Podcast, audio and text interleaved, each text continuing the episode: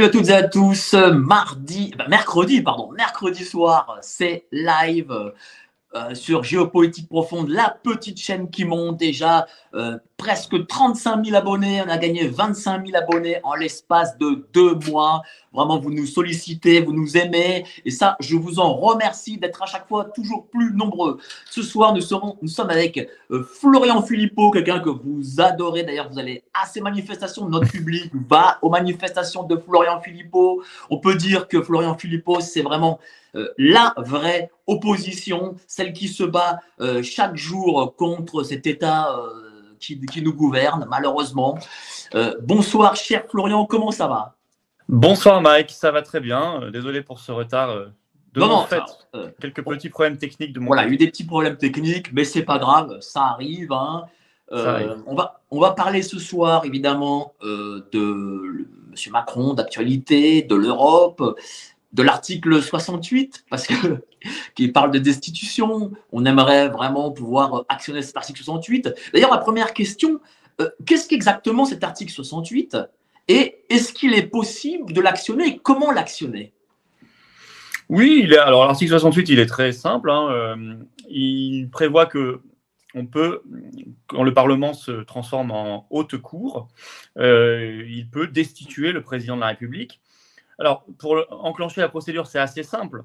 Euh, il suffit d'avoir 10% euh, des sénateurs ou des députés, donc c'est tout à fait euh, atteignable assez facilement. Hein. c'est 58, 58 députés, par exemple. Hein. C'est le même nombre que pour déposer une motion de censure. Bon. par contre, pour voter ensuite la destitution, c'est un chouïa plus compliqué. c'est même beaucoup plus compliqué. Il faut les deux tiers des députés et les deux tiers des sénateurs donc c'est beaucoup. Euh, alors il faut que hum, le président de la République, euh, en fonction, ait euh, violé la Constitution. Enfin, c'est-à-dire qu'il faut des motifs, mais ça c'est subjectif. C'est à chacun de, c'est à la haute cour, c'est à le Parlement de, déterminer si ça a été respecté ou pas. il faut surtout que ce soit voté, quoi. Et, donc, alors est-ce qu'aujourd'hui on pourrait avoir deux tiers des députés et deux tiers des sénateurs? Non, non. Alors, moi, vous savez, cette procédure, même, on en parle depuis plusieurs années. Avant les élections législatives de juin, moi-même, je ne la reprenais pas, je, ne perdais pas de, temps là-dessus parce que parce que c'était juste totalement impossible. Enfin, les, macronistes avaient la majorité absolue euh, à l'Assemblée nationale, par exemple. Donc, euh, en fait, euh, on aurait perdu du temps et de l'énergie, on aurait créé de faux espoirs, et je l'avais expliqué en son temps. Bon, d'ailleurs, on a bien vu qu'il s'est rien passé pendant cinq ans. Là, depuis bah, le revirement des législatives avec l'opposition, les oppositions qui sont majoritaires, j'ai fait les calculs, je l'ai expliqué tout ça dans une vidéo. Les deux tiers, on les a déjà en fait au Sénat. Il y a déjà deux tiers d'opposition au pouvoir macroniste au Sénat. Les deux tiers, on n'en est pas loin à l'Assemblée, pas très loin. Et on sait que parfois, il y a des gens qui lâchent entre 2017 et 2022. Il y a des macronistes qui ont quitté. Bah, le meilleur exemple, c'est Martine Venner, qui a d'abord été élue en marche, puis qui est devenue opposante. Mais il y en a eu plein d'autres. Donc, euh, c'est pas impossible. C'est pas impossible. Après, c'est pas qu'une question arithmétique et numérique, parce que ça, on peut les avoir, les deux tiers et les deux tiers c'est aussi une question politique, c'est une question psychologique, c'est une question qu'il faut que nos députés et sénateurs soient un moment capables d'envisager cette procédure. Et c'est pour ça qu'on leur met bien profond dans, le crâne, là, dans la tête, et notamment en manif, vous en avez parlé, et par plein d'autres moyens. On essaie vraiment de faire rentrer ça dans le débat public. Mais, quel pourrait être le, motif de destitution euh, Par exemple, le fait qu'ils vendent des, euh, des entreprises françaises à l'étranger, est-ce que ça, ça peut être un motif? Parce que ça peut être une forme de trahison bah, par exemple, bah, des motifs, Macron qui aurait violé euh, la Constitution et, ce que lui demande la Constitution comme président de la République, des motifs, on en a à l'appel, en fait, si vous voulez. Euh, normalement, euh, d'après la Constitution française, le président de la République est garant de la souveraineté nationale. Or, il n'en parle même pas, il parle tout le temps de souveraineté européenne, il fait la souveraineté européenne. encore aujourd'hui, avant-hier, l'Union européenne a adopté deux règlements donc, qui s'imposent aux lois nationales hein, pour créer l'Europe de la santé euh, qui vont permettre maintenant à la Commission européenne de déclencher elle-même des états d'urgence, si vous voulez. Euh, bah, est-ce que c'est compatible ça avec la défense de la souveraineté nationale? Euh, Est-ce que ça n'a pas été fait dans le dos des Français? Est-ce qu'on est au courant? Est-ce que les gens sont au courant de ça? Non. Donc là, si vous voulez, rien que ça, ça pourrait justifier. Mais il y en a plein d'autres. Vous avez parlé de la vente des pépites nationales, des fleurons. il y a des projets apparemment de démantèlement d'EDF. nous entraîner dans la guerre sans le dire. ne serait-ce qu'à l'époque, le pass sanitaire, le pass vaccinal, je suis désolé, ce sont des atteintes gravissime aux libertés fondamentales. euh, continuer aujourd'hui de, suspendre des personnels alors même que maintenant, il n'y a plus aucun doute. On sait que y a, même la transmission, l'effet sur la transmission n'a jamais été testé. Donc, on voit que la Cour suprême de New York hier a annulé ces procédures-là parce que bah, qu'elle tient compte de la science. Et ben, ça n'a pas été fait, ça n'est pas fait par Macron. Donc, vous voyez, il y a, mille, il y a mille raisons en réalité euh, de, le, de, le, destituer. Ça, il n'y a pas de souci. Le souci, c'est qu'il faut que les députés et sénateurs euh, aient un peu de courage. Est-ce qu'ils en ont? Est-ce que vous avez euh, des contacts justement avec certains députés, certains sénateurs? Est-ce que c'est quelque chose qu'eux-mêmes envisagent? Moi, j'ai des contacts ici et là avec ceux qui veulent bien en avoir avec moi. J'en ai bien sûr ici et là, mais euh, pas, suffisamment pour, influer totalement sur la destitution. Non, aujourd'hui, ils n'y sont pas. Je vais être très clair. Aujourd'hui, ils n'y sont pas. Mais ça, je le dis clairement. Moi, je ne veux pas vendre de faux espoirs aux gens parce que ce n'est pas bien. Euh, je dis aujourd'hui, non, ça, n'aura pas lieu demain, la destitution. Euh, ceci dit, euh, il y a trois jours, on pensait encore que le RN ne voterait jamais une motion de censure de la NUP. Vous voyez, donc les, choses peuvent bouger plus vite qu'on ne le croit en réalité. Et, finalement, bah, ils ont voté la motion de censure de la NUP. Et évidemment, la pression populaire énorme qui a été mise depuis des semaines et des semaines n'y est pas étrangère, n'y est pas pour rien. Elle est, le facteur explicatif majeur parce qu'en fait, les députés, enfin les sénateurs ont été, pardon, les députés, je vais y arriver, les députés ont été mis sous pression populaire tellement forte qu'à un moment, ça a fait basculer au sein de leur discussion de groupe les, les choses et qu'ils ont été obligés de la voter, cette motion de censure.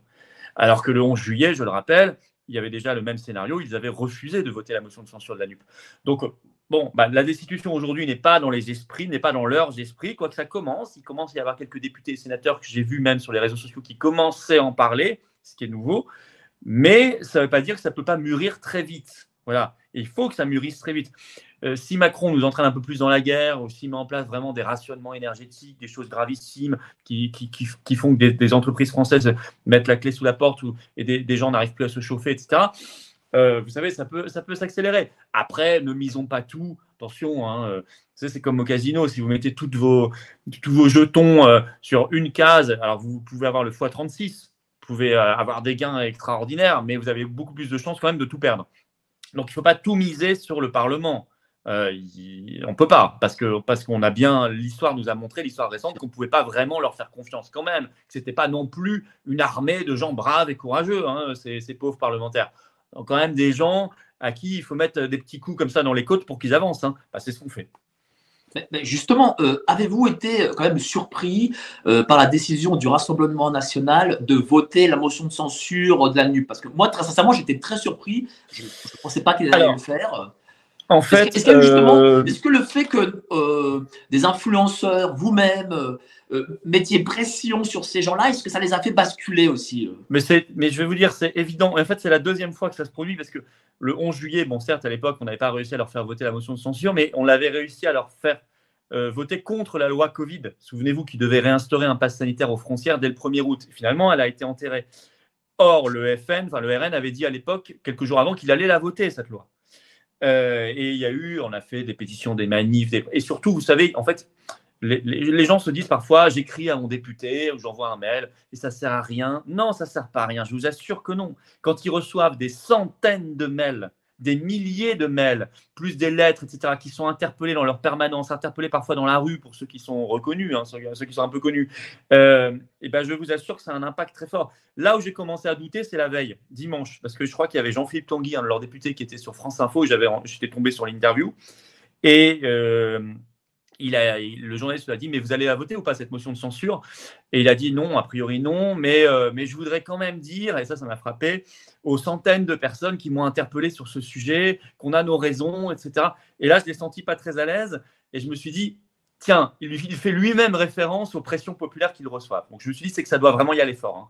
Euh, et donc, et, dans cette interview, il disait lundi, demain matin, on a une réunion de groupe, on verra. Bon, et en fait, je pense que c'est pendant cette réunion de groupe que ça s'est décidé. Je pense que des, députés qui sont revenus de leur circonscription, où ils étaient le week-end, se sont dit, moi, je me suis fait engueuler par mes électeurs, je me suis fait engueuler sur le marché, je me suis fait engueuler dans ma permanence, etc. les gens ne comprennent pas pourquoi on ne vote pas contre Macron, contre le gouvernement, et donc ils ont été obligés de, la voter, c'est tout. Voilà. Alors déjà, 1650 personnes à l'espace de 10 minutes, c'est énorme, 1600 50 personnes en même temps. Mais avez-vous peut-être eu des échos justement de, la part de certains députés? Parce que j'imagine qu'il y a certains députés que vous connaissez, euh, avec qui vous parlez aussi. Euh, honnêtement, je n'ai pas euh, énormément de contact avec eux. J'en ai quelques, avec quelques-uns, de fait, avec qui je suis resté un petit peu en contact comme ça. Mais oui, le scénario que je vous donne est probablement le bon. c'est ça le basculement, quoi j'ai aussi mes petites sources. Non, mais c'est ce qui s'est passé, mais, mais, mais, bien sûr, mais c'est-à-dire que, voilà, comme le 11 juillet sur la loi Covid, on a des députés qui étaient venus en manif, on était en manif devant l'Assemblée, des députés un peu incognito, les, pas les plus connus, qui étaient venus nous voir en disant, vous savez, dans le groupe, c'est en train de bouger, euh, c'est pas possible, on va pas pouvoir la voter, cette loi. Nos électeurs ne comprendraient pas. Bon, bah, finalement, ils l'ont pas voté, ils ont voté contre, tant mieux. Bon, après, euh, là, le problème qu'on a eu sur la motion de censure, c'est que les républicains, eux, euh, ça n'a pas été bien courageux. Mais ce qui est intéressant quand même, là, donc, euh, ils ont été piégés. Ils se sont retrouvés être les supplétifs de Macron, de fait. C'est eux qui ont sauvé la peau de Macron. Euh, et d'ailleurs, on a vu ensuite qu'ils ont été obligés, vous avez vu ces, visuels que les républicains ont été obligés de mettre sur leurs réseaux sociaux en disant nous, sommes une, nous sommes vraiment dans l'opposition. quand on est obligé de le dire, c'est qu'il y a un problème. Mais, mais malgré tout, c'est parce qu'ils ont dû se faire aussi engueuler par leurs électeurs et leurs militants. Et donc, enfin, ce qu'il en reste. Et donc, euh, je pense, et, ils nous ont dit juste après, mais peut-être que la prochaine fois, nous, on déposera une motion de censure. Donc, je me suis dit que ça les a fait quand même réfléchir. Alors voilà, on doit arriver à la combinaison magique, j'espère le plus vite possible, c'est que enfin les planètes s'alignent, NUP, RN, LR, les trois s'alignent, c'est quand même pas très compliqué. Les trois votent ensemble une motion de censure, celle de LR, celle de, du RN ou celle de la NUP, je m'en contrefiche, qu'ils la votent ensemble et ça dégage ce gouvernement. Et s'ils sont malins, ils font deux, trois fois, et c'est Macron, ça va remonter à Macron, mais c'est Macron qui aura un vrai problème. Vous pensez que euh, M. Macron peut tenir comme ça euh, cinq ans? Parce que là, en effet, il y a eu 50 députés euh, LR qui n'ont pas basculé.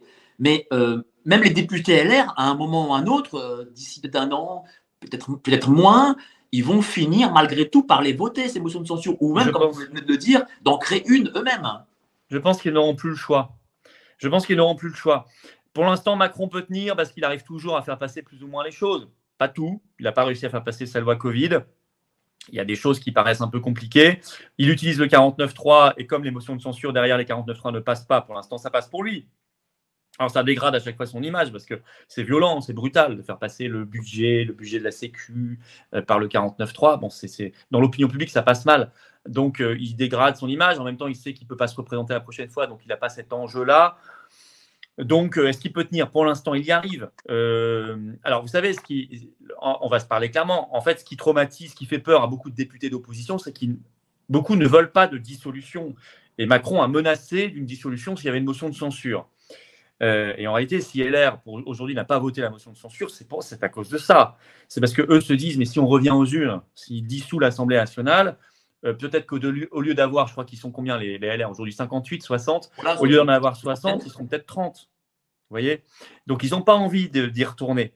Et puis, même le RN, parce qu'on pourrait se dire, le RN, peut-être que eux ne subiraient pas aujourd'hui de sanctions électorales. Moi, je pense que s'il y avait des élections aujourd'hui, je pense que le RN ne faiblirait pas, pas pour l'instant. Par contre, ils ne veulent quand même pas y aller aux urnes. Ils ne veulent pas y aller pour une raison financière. Il faut que là, je suis obligé d'expliquer un peu comment ça fonctionne, mais c'est essentiel, sinon, sinon on ne comprend pas. Aujourd'hui, euh, on sort d'une élection législative. Pour le RN, ça a coûté plusieurs millions d'euros. Il faut financer les campagnes, etc. Mais ce n'est pas grave, ils sont remboursés puisqu'ils ont fait plus de 5% dans toutes les circonscriptions. Oui, mais ils n'ont pas encore eu l'argent du remboursement. L'argent du remboursement, il n'arrivera pas avant mai 2023, voire octobre.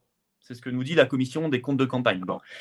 Donc, pour l'instant, c'est juste, ils sont en déficit, ils n'ont pas eu l'argent. Et vous savez que les législatives, ça détermine en plus, euh, pour 5 ans, le financement public des partis politiques, en fonction du nombre de voix que vous avez fait, du nombre de députés que vous avez fait élire. Eux, les calculs ont été faits, ça, va leur assurer, parce qu'ils ont fait un gros score, chaque année 10 millions d'euros de financement public. Oui, mais ils n'ont pas encore eu la première tranche. Ce sera une tranche en 2023, une tranche en 2024, une jusqu'en 2027, vous avez compris. Oui, mais la première tranche, elle n'arrivera pas, pareil, avant le mois de mai, voire octobre prochain. Donc pour l'instant, ils n'ont pas eu leur financement public et ils n'ont même pas eu le remboursement des élections qu'ils ont décaissées. Pareil pour la présidentielle, d'ailleurs, je vous signale, ils n'ont pas encore eu le remboursement de la présidentielle. Donc, ils sont complètement étranglés. Et vous savez que le RN, en plus, c'est un parti très endetté. Ils ont 25 millions de dettes. Bon. Donc aujourd'hui, si Macron dissout, bah, l'argent public il leur passera sous le nez, parce qu'on remettra la compteur à zéro. Euh, ils auront quand même le remboursement, il sera accéléré, je pense, le remboursement, mais ils n'auront pas l'argent public promis. Mais par contre, ils devront redépenser pour refinancer de nouvelles campagnes législatives. Et ils ne pourront pas, parce qu'ils sont endettés, euh, il n'y a plus personne cette fois-ci qui leur prêtera. Ils sont endettés jusqu'au cou et au-dessus. Donc, euh, ils sont complètement coincés financièrement. Et ça, Macron le sait. Il a coincé politiquement LR, il a coincé financièrement le RN. Donc, en fait, il tient quand même les gens avec cette histoire de sa menace de dissolution. Bon, bah, ceci dit, dans la vie, à un moment, il faut quand même prendre ses responsabilités. Est-ce que la France vaut plus ou moins que ces petites histoires-là? Moi, je pense qu'elle vaut quand même beaucoup plus. Est-ce que ça veut dire que, en fait, Madame Le Pen, le sachant ça, euh, elle a ah bah, tenté en fait, un coup politique, euh, plutôt, enfin, elle a tenté un coup politique, euh, tout en sachant que ben, la motion de censure ne passerait pas parce qu'elle sait, j'imagine qu'elle doit savoir que les LR n'auraient pas voté, et qu'en fait, c'était pas sincère de sa part. Alors, bon, de toute façon, si elle n'avait pas voté, on l'aurait critiqué. Si elle la vote et qu'on la critique parce qu'on dit que c'est pas sincère, bon, vraiment, on se met trop de nœuds dans la tête. Vous voyez, bien sûr qu'il y a un calcul politique. Bien sûr qu'elle se disait en la votant de façon que LR ne la voterait pas, donc elle n'avait pas de risque de dissolution.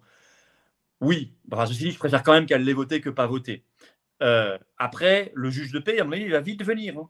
c'est qu'on va voir à la prochaine, peut-être déposée par LR, à ce moment-là, est-ce que NUP et RN voteront celle de LR Et là, on verra où était le degré de sincérité. C'est tout. Le reste, c'est de la. vous avez raison, mais, euh, mais en même temps, si on raisonne tout le temps comme ça, on incite les gens à ne rien faire. Moi, je ne veux pas les inciter à rien faire. Je veux les inciter à agir, même parfois pour de mauvaises raisons. Je préfère qu'ils agissent pour de mauvaises raisons que pas du tout. Est-ce que ça signifie du coup, comme tous, l'ensemble de ces partis sont tenus par, par l'argent, hmm. euh, qu'en fait il ne se passera rien réellement, euh, je parle au niveau de, du Parlement, avant 2024 euh, alors non, non, non. D'abord, non. D'abord, l'histoire que je vous ai dite là sera réglée entre mai et octobre prochain, 2023. Donc c'est un peu tard, mais bon, après chacun respirera un peu plus financièrement. Euh, après, non, je pense, vous savez, euh, regardez la situation euh, en Ukraine, regardez les déclarations faites par l'OTAN, par certains Américains, par Ursula, etc. Est-ce que l'hiver va se passer dans la paix? Est-ce qu'il ne va pas y avoir aussi, parce que pour l'instant il fait doux, il fait très bon même pour un mois d'octobre, il fait 20 degrés, 25, donc il n'y a pas de problème d'énergie, de consommation, mais si demain il y a une vague de froid, ça peut venir très vite, et qu'on se retrouve en pénurie et que c'est la bérésina totale, est-ce qu'on ne va pas devoir se débarrasser de ce gouvernement, de Macron, plus vite que prévu? Vous voyez, il y a des temps d'accélération parfois dans l'histoire. Donc euh, moi, je ne crois pas du tout qu'il va y attendre 2024. D'ailleurs, il y a quoi en 2024 Il y a les européennes. Bon, c'est pas les, européennes, on, va les jouer, mais ce n'est pas ça qui va bouleverser le sort de la France, on le sait déjà. Est-ce que vous sentez quand même là en ce moment euh, euh, un frémissement euh, populaire? Alors, en fait des manifestations, là vous avez fait une samedi, il y avait quand même mm, pas mal de monde. Est-ce que voilà, vous sentez que voilà le peuple réagit, que en fait il n'est pas indifférent, même si je trouve qu'à Paris les gens sont quand même, j'ai l'impression qu'ils ont l'air d'être un peu endormis, quoi, on va dire. Non, mais les, les gens, je, je, vais vous dire clairement, les gens ont quand même la mémoire courte ils sont un peu trop tolérants et gentils. Je prends le Covid. Maintenant, partout, on dit bah oui. Alors, même les fact-checkers, les vérificateurs de faits, ils vous disent ah oui, on, a toujours su que ça ça fonctionnait pas sur la transmission. Bah non, non, non, non, non. Peut-être, oui, on le savait pour nous qui nous étions informés. On le disait d'ailleurs fort à l'époque, on nous disait que c'était commenté. Et, c'était quand même l'argument que eux utilisaient pour justifier le pass sanitaire, le pass vaccinal, euh, la suspension des, soignants, des pompiers, etc. Donc c'est faux de dire cela. Euh, peut-être qu'on l'a toujours su, mais il disait quand même l'inverse publiquement. Bon, ben, alors j'entends, beaucoup de Français sont en train de découvrir cela à l'occasion du, scandale Pfizer au Parlement européen, de tout ce qui arrive, tous les articles qui sont écrits suite à ça, les, émissions, les débats, etc. Donc beaucoup de Français sont sincèrement en train de découvrir ça, qu'on leur a menti sur la transmission. Mais je trouve que ça ne suscite pas, euh, honnêtement, la réaction de saine colère euh, légitime que ça devrait susciter. Alors si, c'est certain, bien sûr, mais je parle des masses. Hein. Ah, vous êtes devenu un écran noir, Mike, pour moi. Euh, c'est bon. Et donc, ça ne suscite pas la saine colère que ça devrait susciter, c'est-à-dire que les gens devraient dire, mais attendez, on nous a berné, on nous a imposé de pas aller dans les, de nous faire injecter, de pas aller dans les restos, dans les salles de sport, on a mis des gens en dehors de l'hôpital, des casernes pompiers, etc. Sur un mensonge. Et, et voyez, normalement, je veux dire, euh, mais bon, les gens sont soit hyper euh, oublieux, ils oublient très vite, euh, soit bah, parce qu'ils sont dans leur propre petite vie, etc. Bon, soit trop, trop gentils. Je, suis trop gentil parce que c'est quand même pas rien du tout cette affaire. Voyez Donc, est-ce que des gens se mobilisent? Oui, des gens se mobilisent. Oui, les manifs, il y a quand même du monde, etc. Alors qu'il n'y a pas une actualité vous savez, euh, vous savez comment ça fonctionne. Hein. Il y a vraiment énormément de monde dans la rue quand il vient d'y avoir une loi ou une annonce ou quelque chose. Bon, là, en ce moment, ce n'est pas le cas. Il n'y a rien eu de spécial qui a été annoncé. Pourtant, il y a quand même du monde. Mais euh, ça bouge dans tous les cercles. Mais ça bouge, je trouve, bien trop peu par rapport à ce qu'on est en train d'apprendre. Quand vous voyez, euh, alors tout le monde n'est pas au courant, je sais bien, mais enfin, si on suit un peu ce qui se passe aux États-Unis, au Canada, où il se dit des choses très fortes en ce moment, la nouvelle euh, Premier ministre d'Alberta au Canada, elle dit des choses incroyables. Elle est extraordinaire, cette femme, Danielle Smith. Elle vous dit qu'elle va rompre avec Davos. Elle vous dit qu'elle a présenté les excuses officielles aux suspendus, qu'elle va amnistier toutes les amendes liées au, non-respect des règles sanitaires Covid, etc., qu'elle va réintégrer immédiatement les personnels suspendus. Euh, voyez la Cour de justice, j'en ai parlé à New York, qui, met fin à tout ça. Euh, vous voyez, quand on sait tout ça, on doit se dire, attendez, Vraiment, vraiment, ça devrait susciter plus de colère et de réaction. Et vous voyez, on est dans une époque où, pour plein de raisons, euh, l'abrutissement par les, canaux télévisés, des émissions, etc., euh, par la, bah, la société de consommation pure, euh, on a quand même fait en sorte que les gens soient capables de gober le maximum sans trop réagir. C'est un peu triste, hein, je vous le dis. Hein. Et, là, bah, vous, moi, d'autres, à tout niveau, euh, chacun dans son secteur, dans sa, avec sa manière de faire, on fait tout euh, pour piquer les gens un peu, pour les réveiller, vous voyez, pour, euh, pour les, mais, mais, seulement parce qu'il le faut, il le faut pour eux, il le faut pour leurs enfants. Mais comment, comment faire pour réveiller tous ces gens? Parce que, alors, il y a des manifs, c'est très bien, il faut les faire, il faut être présent en manifestation, mais bon, ça ne suffit pas malheureusement les manifestations, euh, mais comment le faire? Comment les informer plus et peut-être mieux même? Ben, je veux dire, il n'y a pas de baguette magique, je suis désolé. Et il y a toute l'information que nous faisons euh, avec les moyens que nous pouvons, euh, qu'on nous donne ou qu'on va chercher. Qu'on nous donne, c'est-à-dire de temps en temps un passage média, etc. Enfin, c'est quand même vachement rare. Je parle des grands médias. Hein. Ben, on l'utilise au maximum. Après, mais ça, c'est très difficile d'avoir de l'espace. Après, les réseaux sociaux, là, on essaie de faire, honnêtement, on n'est pas mauvais notre sphère n'est pas mauvaise sur les réseaux sociaux, sauf quand elle se fait couper le sifflet, censurer, ce qui est une honte absolue. Et ça, ces derniers temps, la censure, elle a repris quand même pas mal. Hein. Euh, mais on fait ce qu'on peut, on n'est pas mauvais là-dessus. On écrit des livres, on, fait des pétitions, on fait des manifs, euh, on crée des collectifs, on participe aux manifs des autres, euh, on, on, fait mille et mille choses. Moi, je donne la parole à tout le monde. Tout à l'heure, je faisais une interview, j'ai invité sur ma chaîne Alexis Poulain, ça sortira dans quelques jours. On va l'inviter en manif. Vous c'est nouveau, c'est quelqu'un avec qui je n'avais pas encore fait les choses. On va le faire. La dernière fois, on a fait venir euh, Gilbert Collard. Bon, il est eurodéputé. Dieu sait qu'on s'entendait pas super bien quand on était ensemble au RN. Il l'a même dit, Monsieur Collard, d'ailleurs. Mais il l'a dit, c'était très bien qu'il l'ait dit. Et eh ben un jour, j'ai pris mon téléphone et j'ai dit, écoute, Gilbert, je vois ce que tu écris sur la guerre, sur l'énergie et ce que tu écrivais sur le Covid. Globalement, on est quand même assez d'accord. Euh, donc viens, viens le dire en manif. Et il m'a dit, bah, je suis content que tu m'appelles, je vous dis ce qui s'est vraiment passé. Hein. Alors ça faisait des années qu'on ne s'était pas parlé. Et je vais venir avec plaisir. Et il est venu, et voilà, et on va se revoir. Il va... Bon, bah, c'est des petits trucs comme ça. Il faut créer des ponts. Il faut créer un maximum de ponts avec tous les secteurs de la société. Il faut jamais raisonner en droite, gauche, euh, ça c'est politique, ça c'est pas politique, euh, ça c'est euh, non non non non non, c'est fini. Le temps des corporations, des, vieux clivages, des vieilles frontières doit absolument disparaître. La situation est bien trop grave. on reprendra nos, chamailleries, nos engueulades plus tard, si, c'est légitime, parce que peut-être qu'on sera devenus bons copains aussi. Et donc, il faut surtout qu'on qu'on fonce, qu'on avance et qu'on fasse venir absolument tout le monde, tout le monde, tout le monde. C'est très, très, très important. Nous, on essaie de le faire en manif. il y en a plein je vois Jean Lassalle. Jean Lassalle, bah, il a dit des choses très fortes ces derniers temps parce qu'il les a vécues. Euh, moi, je l'avais invité en manif plusieurs fois sans succès.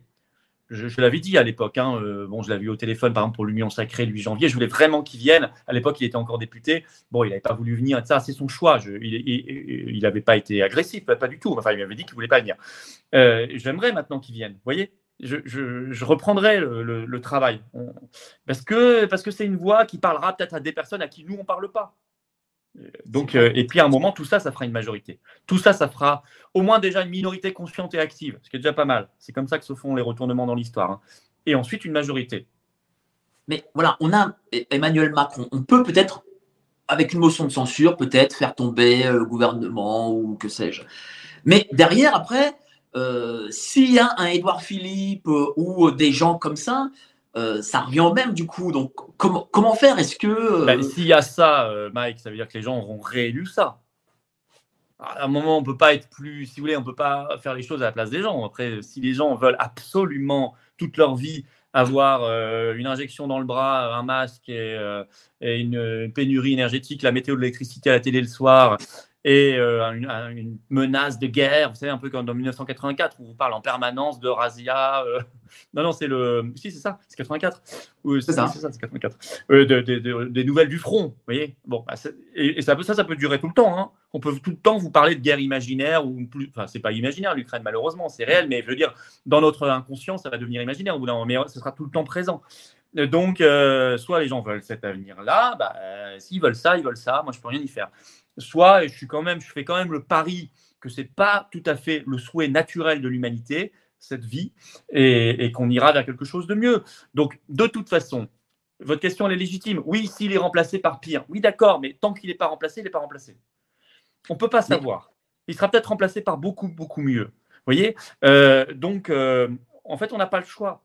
C'est pareil, c'est comme tout à l'heure quand je vous disais, peut-être qu'ils agissent pour de mauvaises raisons, mais je préfère qu'ils agissent que ne pas agir. Là, c'est pareil. Peut-être que Macron sera remplacé par pire, mais je préfère quand même qu'il dégage parce qu'il peut aussi être remplacé par mieux. Alors que tant qu'il est là, ça, euh, ce qui est certain, c'est qu'il est là oui, mais est-ce qu'il est le seul décisionnaire en réalité? Parce que on sait qu'à Bruxelles, qu'il euh, bah, écoute énormément. Euh, tous les autres, il faut le dire, hormis vous et quelques-uns euh, qui êtes pour le Frexit, l'ensemble de, la classe politique, malgré tout, écoutera Bruxelles. Est-ce qu'en fait, est-ce qu'en réalité, Macron n'est pas juste un fusible oui, c'est un homme qui a été euh, mis là, on le sait, euh, bon, un grand renfort euh, bancaire et médiatique. Enfin, tout ça et tout ça est connu comme là ils en ont mis un en Angleterre. oui, je suis pas encore intégré bien son nom là, Richie. bon, excusez-moi, hein, j'ai un doute sur son nom, je vais pas le dire. Vous l'avez, Mike, son nom? Non, je l'ai, je l'ai pas du tout. C'est incroyable, je devrais connaître ça par cœur déjà. On l'aura pas encore. Hein. On Visiblement, c'est un clone de Monsieur Macron. Non, mais il est incroyable. Il est mis là, l'ancien Goldman Sachs et tout. c'est terrible. Moi, j'ai vu le tweet de Nigel Farage, l'homme du Brexit, quand même, hein, qui dit on a, été victime d'un coup d'État mondialiste. C'est le terme qu'il a employé. Euh, bon. Euh, mais bien sûr, vous avez raison. Euh, mais vous savez, le moment où les gens seront prêts, mûrs, pour faire table rase de tout ça, tous ces Macron, ces machins, je pense que dans un même élan,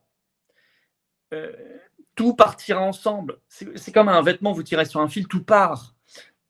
On se libérera, à mon avis, de tout en même temps.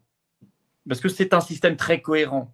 C'est pas, on a Macron, plus l'Union européenne à faire, plus l'OTAN, puis on voit plus le bout du tunnel, on se dit, mais on n'y arrivera jamais. Non, non, tout ça, ça se tient. Vous faites tomber une pierre, vous voyez, de l'édifice. En fait, tout l'édifice s'écroule. Donc, euh, moi, je suis absolument persuadé que le jour venu où les Français seront prêts, mûrs, et je pense qu'ils ne le sont pas aujourd'hui. Hein. Je vous le dis. Hein. On en parlait tout à l'heure dans les réactions de ça. Mais il y a un moment où ils le seront, où au moins il y aura une minorité active, consciente, agissante, qui sera suffisamment puissante, ou une majorité. Bon. Euh, alors tout viendra d'un coup, et d'un coup, on aura quelqu'un de bien, de bien, au sens vraiment, vous voyez, qui, qui pense au bien commun, au pays, qui pense vraiment bien. Et en même temps, on quittera l'Union européenne, on quittera l'OTAN, etc. Et, tous ces trucs-là, probablement que au moins l'Union européenne disparaîtra, l'OTAN, ça sera peut-être plus long parce que ça dépend plus des États-Unis, mais, mais, euh, mais nous, on n'y sera plus. Quoi. Moi, je suis persuadé, absolument persuadé que tout se fera ensemble.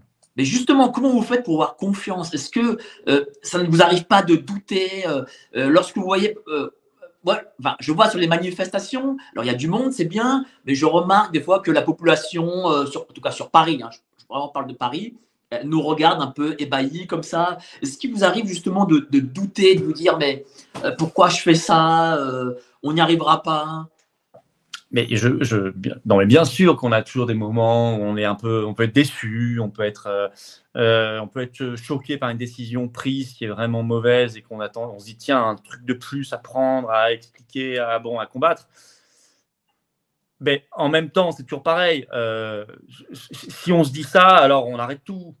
Et si on arrête tout, on est sûr de perdre. Vous voyez euh, Moi, je fais le pari que euh, il s'est quand même passé. Vous savez, il faut quand même, faut quand même. Je, suis très, moi, je suis pas du tout naïf. Hein, je suis très lucide sur la gravité de la situation, sur la difficulté des choses.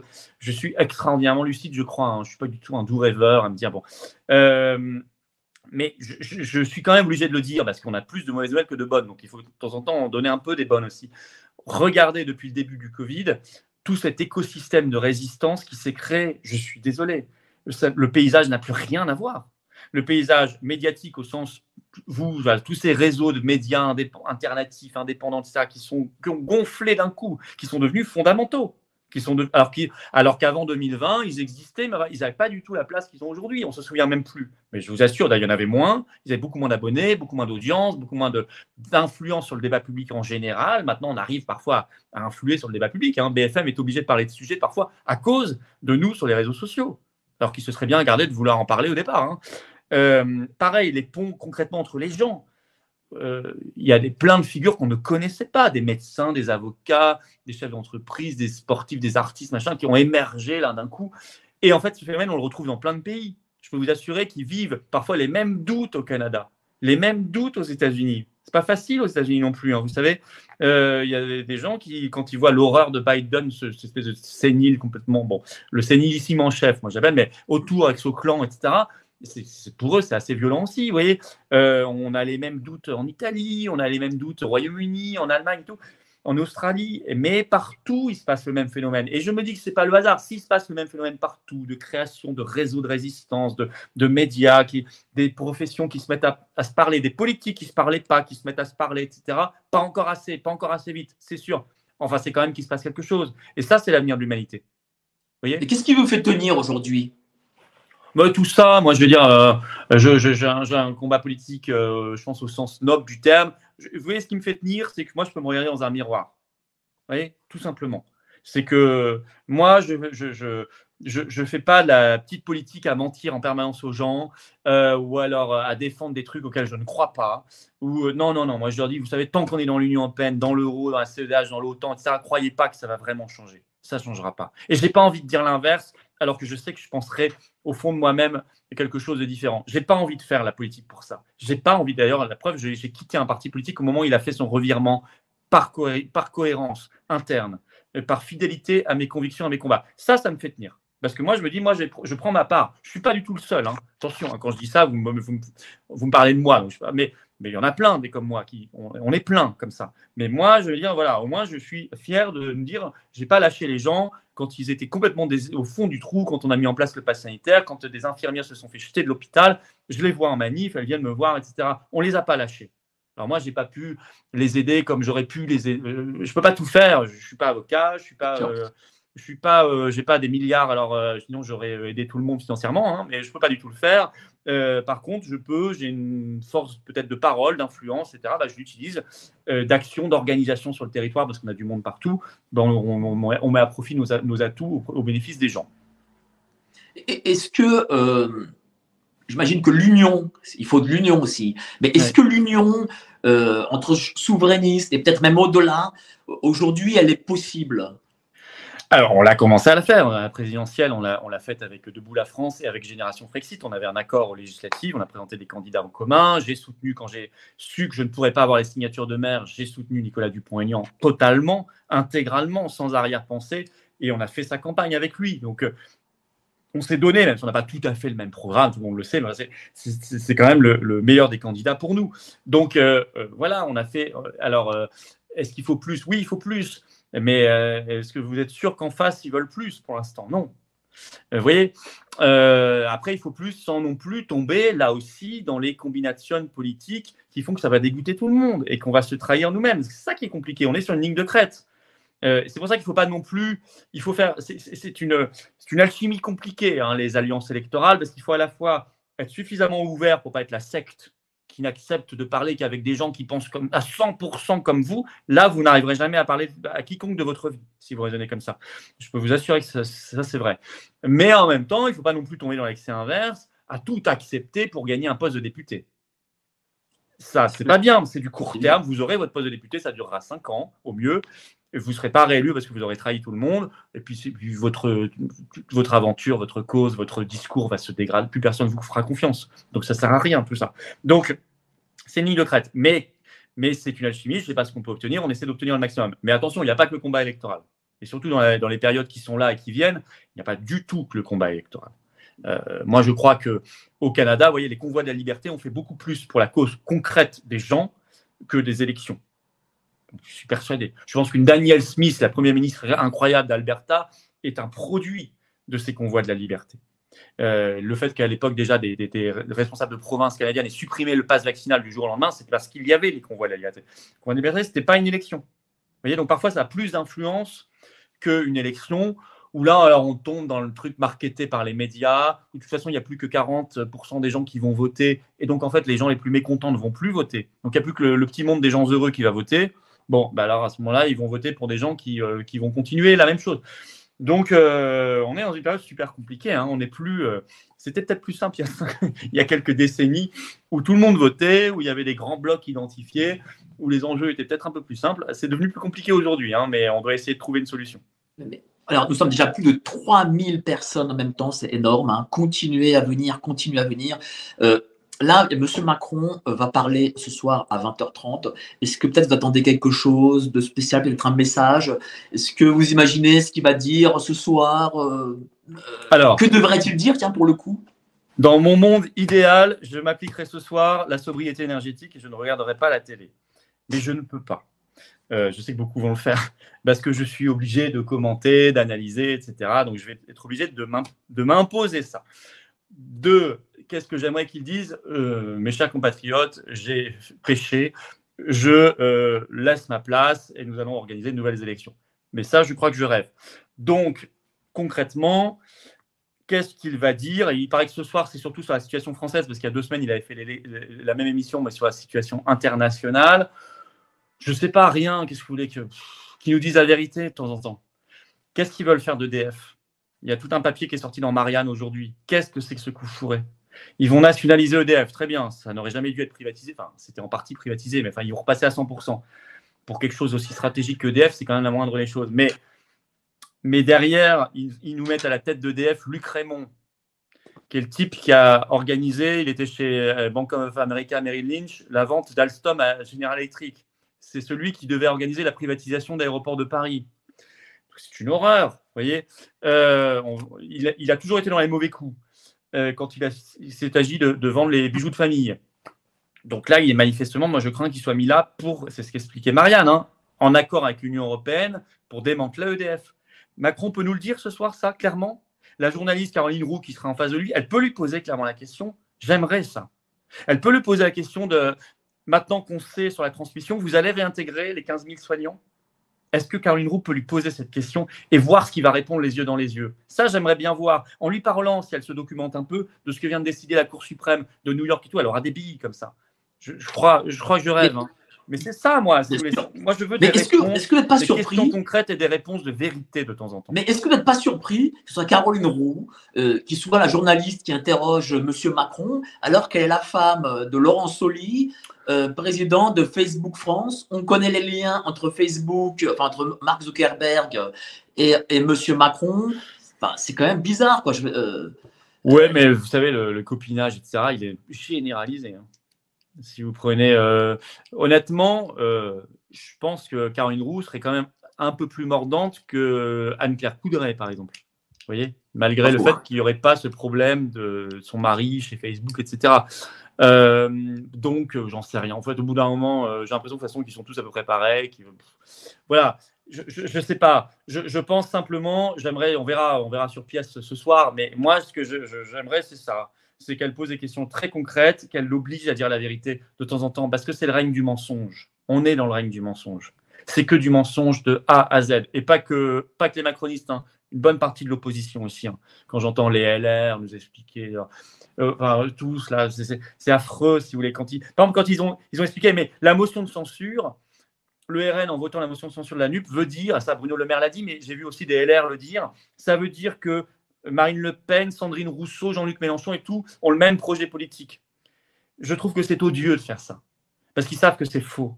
Ils savent que constitutionnellement, une motion de censure, ça veut juste dire on censure le gouvernement. Il n'y a aucune obligation de présenter un projet politique alternatif. Aucune. Sinon, la Constitution l'aurait écrit en toutes lettres. C'est pas du tout ça. ils le savent, ils savent très bien. Donc ils mentent, ils entretiennent les gens dans l'erreur, la mauvaise analyse. Je trouve ça à vomir, vous voyez. Donc ce règne du mensonge, il faut que ça cesse. Il faut que ça cesse. Donc moi, je rectifierai en direct pour ceux qui veulent me suivre sur Twitter les mensonges et de Macron ce soir. Mais comme ils savent aussi euh, qu'ils sont euh, euh, sont responsables, je dirais, de, de l'assassinat de la malheureuse petite Lola. Et constamment, ce, ce gouvernement, l'État, euh, essaye de, culpabiliser les gens.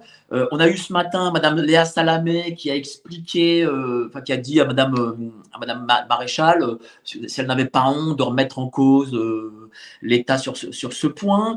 On a l'impression que, que, ce gouvernement ne, comment dire, ne prend jamais ses responsabilités en fait.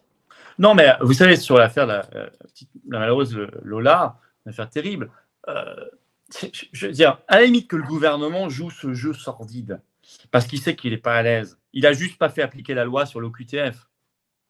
C'est clair là-dessus. Un, il n'a pas fait appliquer la loi sur l'OQTF. Deux, la protection de l'enfance, il n'en a strictement rien à faire, il n'en parle jamais.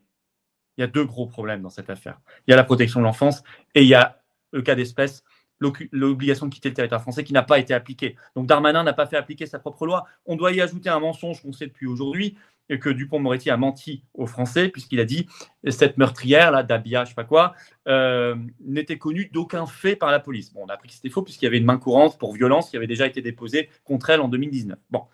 Euh, mais à la limite que eux jouent ce jeu sordide, parce qu'il vaut mieux qu'eux parlent de la récupération soi-disant, etc., faire porter la lumière et le débat là-dessus, plutôt que de faire porter la lumière et le débat sur leur propre responsabilité. C'est cynique, c'est petit, enfin c'est bien au niveau d'un petit politicien macroniste.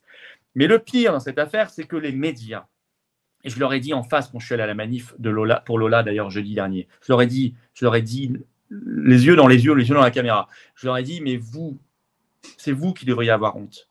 Vous vous faites les petits télégraphistes des éléments de langage de l'État sans prendre aucun recul.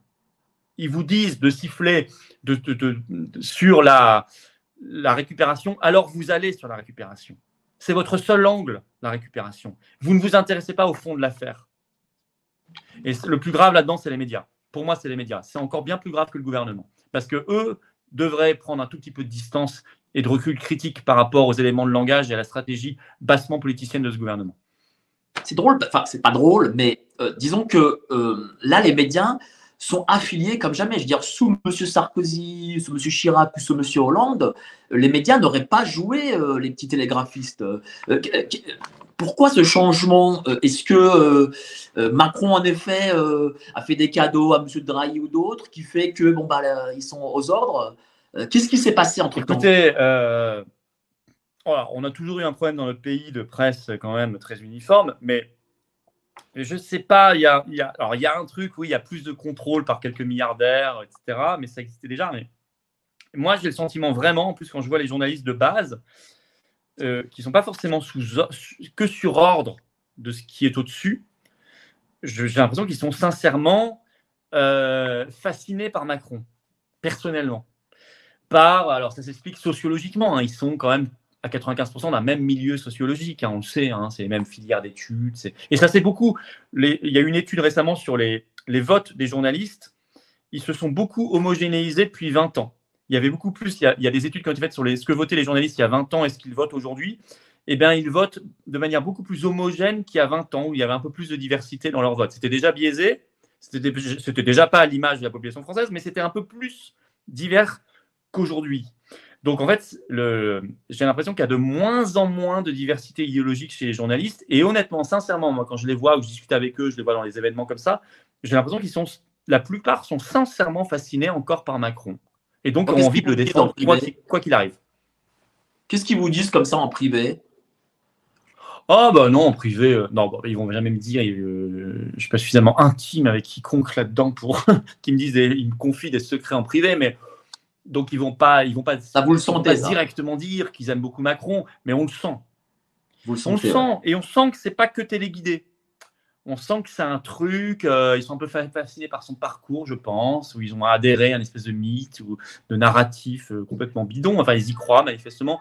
Euh, sa manière de faire, sa manière d'avoir renouvelé la com, je sais pas. Ils lui mettent, ils lui, ils lui apportent beaucoup de crédit. Très sincèrement, c'est pas que Vous savez, il ne faut pas toujours raisonner en se disant il y a simplement les milliardaires qui dirigent et puis les gens qui obéissent. Non, non, non, non, c'est plus compliqué que ça. Euh, il y a des phénomènes sociologiques qui font que parfois vous n'avez même pas besoin de demander aux gens d'obéir, ils vont le faire d'eux-mêmes. D'eux-mêmes. Est-ce que vous sentez aussi, euh, peut-être, euh, c'est une explication, euh, qu'il y a un fossé qui se creuse justement entre les élites et le peuple? Moi, par exemple, je remarque que aucun artiste reconnu ou chanteur ou grand sportif n'a, par exemple, eu de mots de compassion pour la petite Lola, alors que le peuple a, pris ça dans, sa chair. Non, mais elles se sont toutes coupées un cheveu pour les Iraniennes. pour les Iraniennes, voilà. Ouais, se sont coupés un cheveu pour les Iraniennes, mais ça, euh, ce qui est triste, il faut expliquer aux gens. Tout ça, c'est des agences de com américaines derrière tout ça. Il hein. faut quand même expliquer aux gens. Hein. Ça vient au même moment dans tous les pays, la même chose chez les artistes sous contrat. C'est des agences de com américaines. Il n'y a rien de spontané, de sincère là-dedans. Hein. Euh, euh, tous les artistes, enfin les, les, comédiens sont venus pleurnicher sur le fait qu'il y avait une fréquentation en baisse dans les cinémas. Ça, là, ça les intéressait. Vous avez raison, Lola, ça les intéressait pas les infirmières suspendues, ça ne les a pas intéressés non plus. Hein.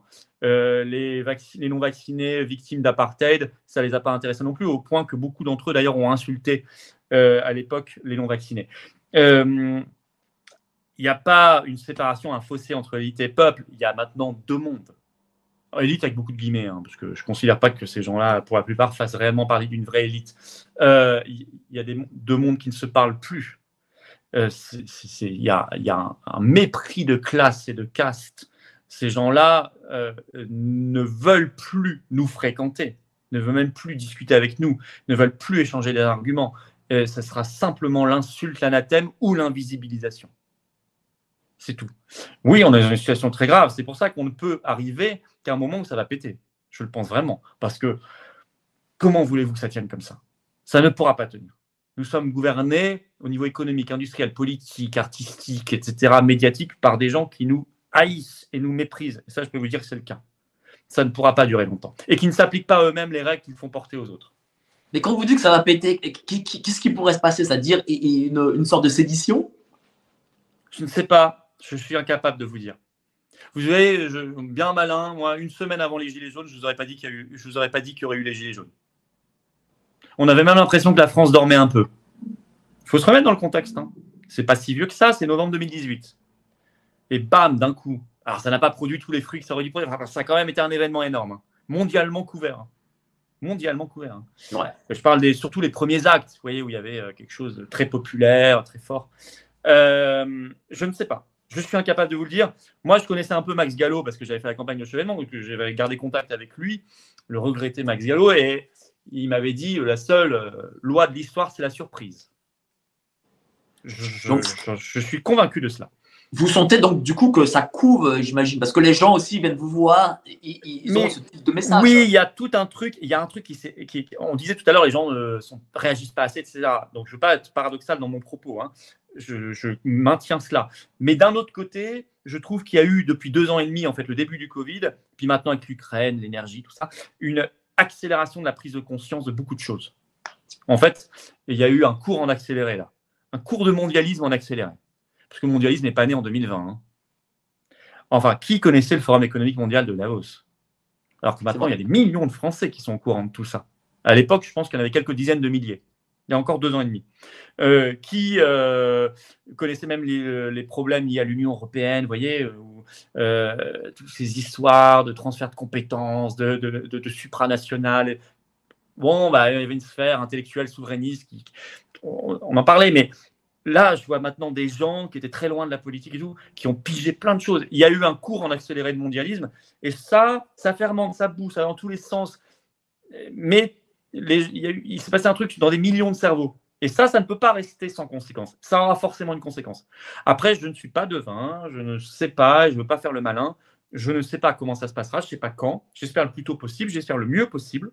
Moi, je suis, euh, je, n'ai aucune envie que des gens souffrent, etc. Donc, je vous le dis clairement, j'espère que ça se passera le mieux possible, et le plus efficacement possible, le plus vite possible, et que ça produira les meilleurs fruits possibles. Est-ce que ça doit passer par un changement de constitution, peut-être? Oh, mais après, de toute façon, on n'aura forcément pas la même constitution. Forcément. C'est évident. Cette constitution, d'abord, elle a été très, très, très dévoyée depuis les années 90 parce qu'on y a mis tout, tout le droit de l'Union européenne. À chaque fois qu'on a adopté un traité, ratifié un traité, on a modifié la constitution pour pouvoir le faire. après, on y a mis plein de bêtises. bon, pour gadget marketing pour faire bien, on y a enlevé des choses qui étaient essentielles comme la haute cour, comme la haute trahison, etc. Enfin, pas la haute cour, mais la, la haute trahison, etc. qu'il faudra remettre. Euh, et puis il y a des choses qui manquent fondamentalement. Euh, la démocratie directe n'est pas suffisamment défendue dans cette constitution. Il n'y a, y a, pas le RIC. Et il y a par exemple le référendum. Oui, l'article 3, le référendum, il est mis dans la constitution française au même niveau que la représentation parlementaire pour faire les lois. Sauf que, comme c'est juste écrit du point de vue des principes, bah, quand vous êtes Charles de Gaulle, vous l'appliquez, ce principe parce que d'abord c'est votre constitution et que vous êtes sincèrement quelqu'un qui s'intéresse à ce que disent les gens. La preuve, il a quand même démissionné parce qu'il a perdu un référendum, hein. donc il l'a prouvé. Euh, mais lui, il a fait beaucoup de référendums. Mais quand vous n'êtes pas Charles de Gaulle et que vous voyez juste un mot dans une constitution, mais qui n'est pas euh, juridiquement contraignant, il n'y a pas de vrai mécanisme contraignant, bah, vous ne l'appliquez pas, c'est tout. Vous ne faites plus jamais de référendum ou vous bafouez le résultat d'un référendum. Donc euh, il y aura des choses beaucoup plus claires et précises à mettre dans une nouvelle constitution. C'est évident. Est-ce que, par exemple, économiquement, parce qu'on sait que les gens réagissent euh, lorsque l'économie est faible, parce qu'il y a des vraies crises économiques, et là, euh, avec l'énergie en hausse, euh, surtout pour les entreprises, pour les TPE, PME, qui sont peut-être x5, x10, est-ce que ça peut être l'étincelle? Ça peut être l'étincelle. Ça peut être ça, cumulé au fait que vous aurez peut-être un peu froid chez vous, qu'on vous fera la leçon à la télé, parce que vous aurez mis votre chauffage à 19,5 euh, que peut-être qu'en même temps, ça n'est pas attention, euh, on vous remettra le masque à l'intérieur. Si on sent que vous êtes, les gens commencent à être un peu énervés, on leur, met, on mettra obligatoire dans les manifs, parce qu'il a le don d'agacer tout le monde, vous voyez, euh, ce qu'on ne respectera pas d'ailleurs. Mais donc tout ça, plus, plus, plus, ça peut être la goutte d'eau qui fera déborder le vase. Là aussi, je ne sais pas. Ce sera peut-être totalement autre chose. Ce sera peut-être le fait que, au bout d'un moment, on va nous dire, mais on va s'impliquer un peu plus concrètement dans cette guerre. Et que les gens vont dire, mais ça suffit. Mais ça suffit, c'est pas notre guerre. On va envoyer quoi tous les, tous les mois des milliards à Zelensky? Enfin, ça suffit. On parle d'un milliard et demi d'euros euh, par, par, mois. Quand même... Oui, elle nous a pris un abonnement. Ursula nous a pris un abonnement mensuel. Voilà. On a le pass Zelensky, un milliard et demi par, euh, d'euros par mois, euh, payé par l'Union européenne. Donc, comme la France représente à peu près 20%, bah, et ça fait 300 millions. la France, chaque, chaque, chaque mois, va sortir 300 millions pour aller dans un pays une affaire qui ne nous concerne pas. Je suis désolé. Hein. Alors, sauf si on considère que toutes les guerres du monde nous concernent. Enfin, ça, on n'a pas fini. Hein. Parce qu'il y en a plein d'autres en ce moment et beaucoup plus meurtrières, par ailleurs, hein, dans le monde. Euh, et puis, euh, deux, je crois, je crois même qu'au contraire, ça entretient la guerre. Et c'est fait pour ça, d'ailleurs. Ça entretient la guerre. Et trois, euh, en plus, Zelensky, excusez-moi, c'est pas un modèle de vertu. Où va vraiment l'argent? Dans, son, dans ces paradis fiscaux cachés, enfin plus si cachés, puisqu'on a su qu'ils existaient par les Pandora Papers. pareil, quand on envoie des armes elles vont où les armes? CBS, chaîne américaine, qui n'est pas une chaîne complotiste, hein, qui n'est pas une chaîne anti-OTAN, hein, c'est une chaîne américaine hyper conventionnelle, hein, qui émet à New York et tout. CBS a fait un reportage, un documentaire euh, en août, là, pour expliquer que 70% des armes envoyées à l'Ukraine étaient détournées. 70%. On accepte ça? Non, mais je veux dire, vraiment, ceux qui sont au courant ont le devoir d'informer les autres qui ne le sont pas et ont le devoir de réagir. On a ce double devoir. Informer ceux qui ne sont pas informés et réagir soi-même. Parce que c'est scandaleux. Après, on nous dit qu'il n'y a pas d'argent pour ouvrir un hôpital, pour payer des infirmières. Il n'y a pas d'argent euh, pour les, petits retraités, euh, les femmes de commerçants. Je crois que certaines sont à 100 euros par mois. Il y a une galère pas possible. Les agriculteurs, il y en a qui sont à 300 euros par mois, des agriculteurs. Il n'y a pas d'argent pour eux. Il n'y a pas d'argent. Enfin, au bout d'un moment, je, je, veux dire, ça, vous voyez, ça, ça devrait déjà susciter euh, un 1789 puissance 10. Rien de ça. Hein. Mais est-ce que vous sentez que le narratif. inadmissible, tellement inadmissible. Est-ce que vous sentez que le narratif, justement, veut nous envoyer vers la guerre euh, euh, parce que, euh, voilà, politique intérieure, on n'y arrive pas, donc on doit être co-belligérant dans ce conflit? Un clan américain veut ça à l'évidence. Je ne dis pas que c'est forcément ce que veut tout le gouvernement français, etc. Je pense qu'ils sont très suivistes, parfois probablement très embêtés. Je, je leur concèdent même ça, mais tellement pris dans leur obéissance, leur, leur lien et conflit d'intérêts, lien de corruption, euh, de chantage, etc., que, et puis par idéologie, qu'ils suivront, malheureusement. Mais en tout cas, l'initiative, la dynamique de ça, c'est un clan américain qui doit régler son problème de dette, qui doit régler son problème financier, qui doit assurer l'hégémonie américaine, et donc notamment en neutralisant bah, là où il y a encore un peu de richesse et de concurrence, bah, c'est des pays européens. Hein, quelles sont les industries sur lesquelles les États-Unis peuvent avoir prise? C'est pas l'industrie chinoise, c'est pas l'industrie des pays émergents, des BRICS et tout, qui sont des concurrents. C'est l'industrie allemande, c'est l'industrie française qui en reste, l'industrie italienne, etc., qui, qui restent des concurrents. Donc il faut, les, il faut les siphonner, il faut faire venir tout ça pour gonfler un peu la puissance américaine pour qu'elle tienne le coup face à la Chine. Donc il y a tout ça. Donc oui, il y a un clan américain qui veut la guerre, qui veut la troisième guerre mondiale. Pour moi, c'est une évidence. D'ailleurs, certains l'ont dit depuis longtemps, bien avant le déclenchement de la guerre d'Ukraine. Zelensky là-dedans est un pion, c'est évident il reçoit son script tous les matins, il est comédien, il a toujours été, il l'est resté. Ça reste un comédien.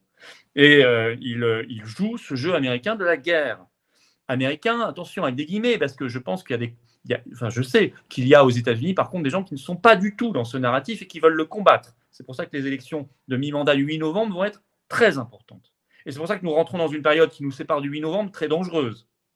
Parce que certains peuvent avoir intérêt à ce que ça dégénère là-bas pour impressionner l'opinion publique américaine, la pousser à être un peu plus belliciste et donc favoriser le clan de Biden dans les urnes. Voir si vraiment c'est le drame à repousser ou à annuler les élections. Mais ça, ça sera compliqué quand même. Donc, euh, euh, oui, alors nous, bah, nous, là, on est supplétifs, on suit et, on suit euh, et par les logiques d'alliance de l'OTAN, etc., un peu style Première Guerre mondiale. En fait, c'est par le jeu des alliances qu'on a été entraîné dans la guerre. Sauf qu'à l'époque, on était une puissance un peu plus à l'origine des choses que maintenant. Euh, on peut être entraîné, à euh, bien sûr, on peut être entraîné vers une guerre que certains veulent. Ça me paraît évident. Je ne euh, minore pas ce risque-là du tout. Alors, vous, vous êtes pour le Frexit. comment imposer justement la sortie de, l'Union européenne aujourd'hui? Est-ce qu'on pourra l'imposer? Est-ce que c'est -ce c'est possible? Quand, Justement, quand on n'a pas le pouvoir, parce que il faut euh, un référendum, mais est-ce que peut-être euh, un mouvement populaire peut imposer le Frexit Alors, merci de cette question. Je demande à tous les souverainistes d'arrêter les fausses pudeurs sur ce sujet-là et d'assumer.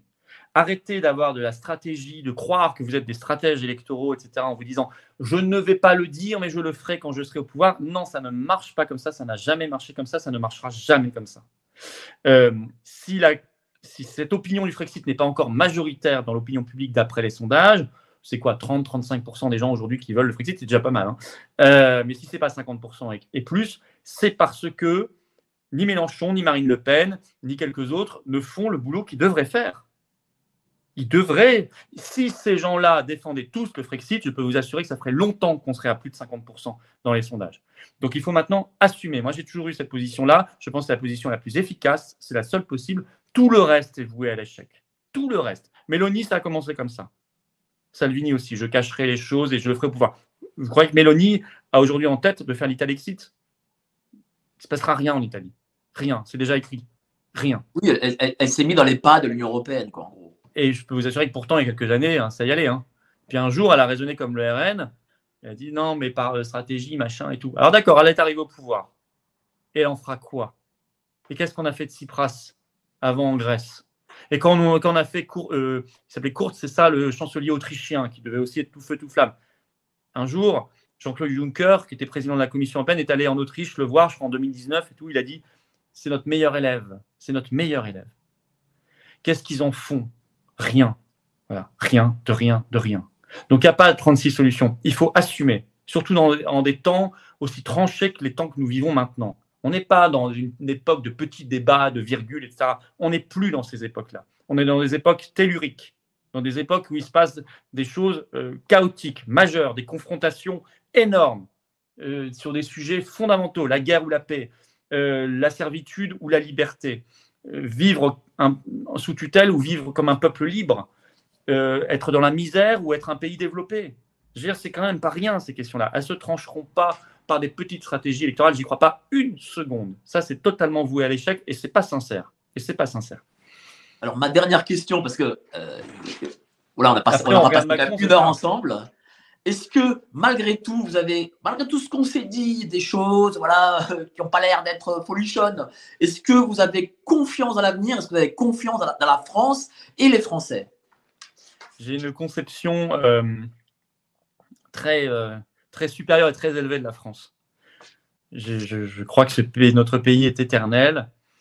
Je crois qu'il euh, a une vocation euh, particulière dans l'histoire. Euh, je crois qu'il a une, place dans le concert des nations, tout à fait à part. je crois que c'est une partie de l'âme du monde qui bat en France, si vous voulez. Donc en réalité, je suis presque mystiquement attaché à la France, vous voyez. donc oui. Et après, objectivement, si je retombe sur Terre, nous avons beaucoup d'atouts, énormément d'atouts. Ne serait-ce que, vous savez, notre espace maritime, notre outre-mer, notre langue, déjà rien que ça, ça donne des atouts considérables, considérables. On a plein d'atouts. Euh, malgré tout, on a encore une bonne partie du peuple qui s'intéresse à la chose publique, qui cherche des solutions, etc. C'est précieux, ça. C'est précieux, ça. Et ça, c'est important. Donc oui, je, suis très lucide, je ne suis pas naïf. Je vois, les, encore une fois, les montagnes de difficultés qui, sont mises face à nous, mais je suis fondamentalement confiant. Voilà. Euh, quant aux Français, je leur dirai toujours la vérité. Je, leur dirai la vérité sur ce que je pense, mais au-delà de ça, sur ce que je pense d'eux.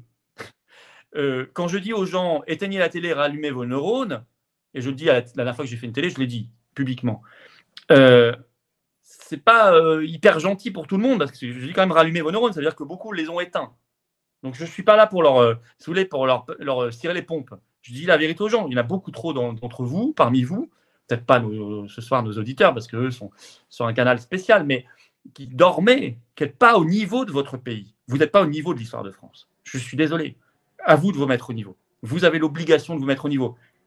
Pour les gens qui nous regardent. pour nous avant, par respect pour les millions de morts pour la France, vous êtes obligé de vous mettre au niveau. Mais aussi, vous l'êtes, peut-être que ça vous touchera davantage, vous êtes obligé de le faire pour vos enfants. Parce que vous n'avez pas le droit, et personne n'a le droit de léguer à ses enfants un pays dans cet état-là. Euh, dans un état moral, psychologique, économique, euh, politique, culturel, etc., désastreux. Vous n'avez pas le droit de faire ça. Personne n'a le droit de faire ça. On n'a pas le droit de faire ça.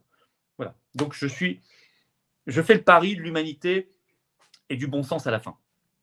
Merci beaucoup, cher Florian Philippot. Vous étiez plus de 3400 en même temps ce soir. Une, prochaine action peut-être, euh, cher Florian? Alors, je ne sais pas quand aura lieu la, la prochaine manif nationale, mais je sais que nos amis patriotes euh, des référents ont repris des manifs aussi régionales, donc renseignez-vous, il y a d'autres manifs, il n'y a pas qu'à Paris. Voilà, moi je suis jeudi à Nantes, c'est plein, donc je suis désolé, je ne peux plus vous accueillir. La semaine d'après, je suis en Corse. C'est peut-être pas plein, donc contactez le référent de Corse si y a encore des places. Je serai heureux de vous voir. La semaine d'après, on fera Colombey et deux églises comme tous les 9 novembre. Et je prends le pari, cher Mike, qu'il y aura, pour euh, commémorer la mort du général de Gaulle, mais qu'il n'y aura cette année aucun politique Enfin, si, il y aura Nicolas Dupont-Aignan, parce que je le croise tous les ans, lui, il est fidèle aussi, mais il n'y en aura pas d'autres parce que nous ne sommes pas à la veille d'une année électorale. Ouais, c'est clair. Alors que l'an dernier, on était à la veille de la présidentielle, mais ils y étaient tous. Vous voyez, on en est aussi en France. Comme toujours, quoi. c'est aux élections qui sortent. Ça. Merci beaucoup, euh, cher Florian, d'avoir passé une heure ensemble. Merci, formidable. Merci pour toutes les réponses sans concession. Passez une excellente soirée et au prochain live. Merci à vous. À bientôt.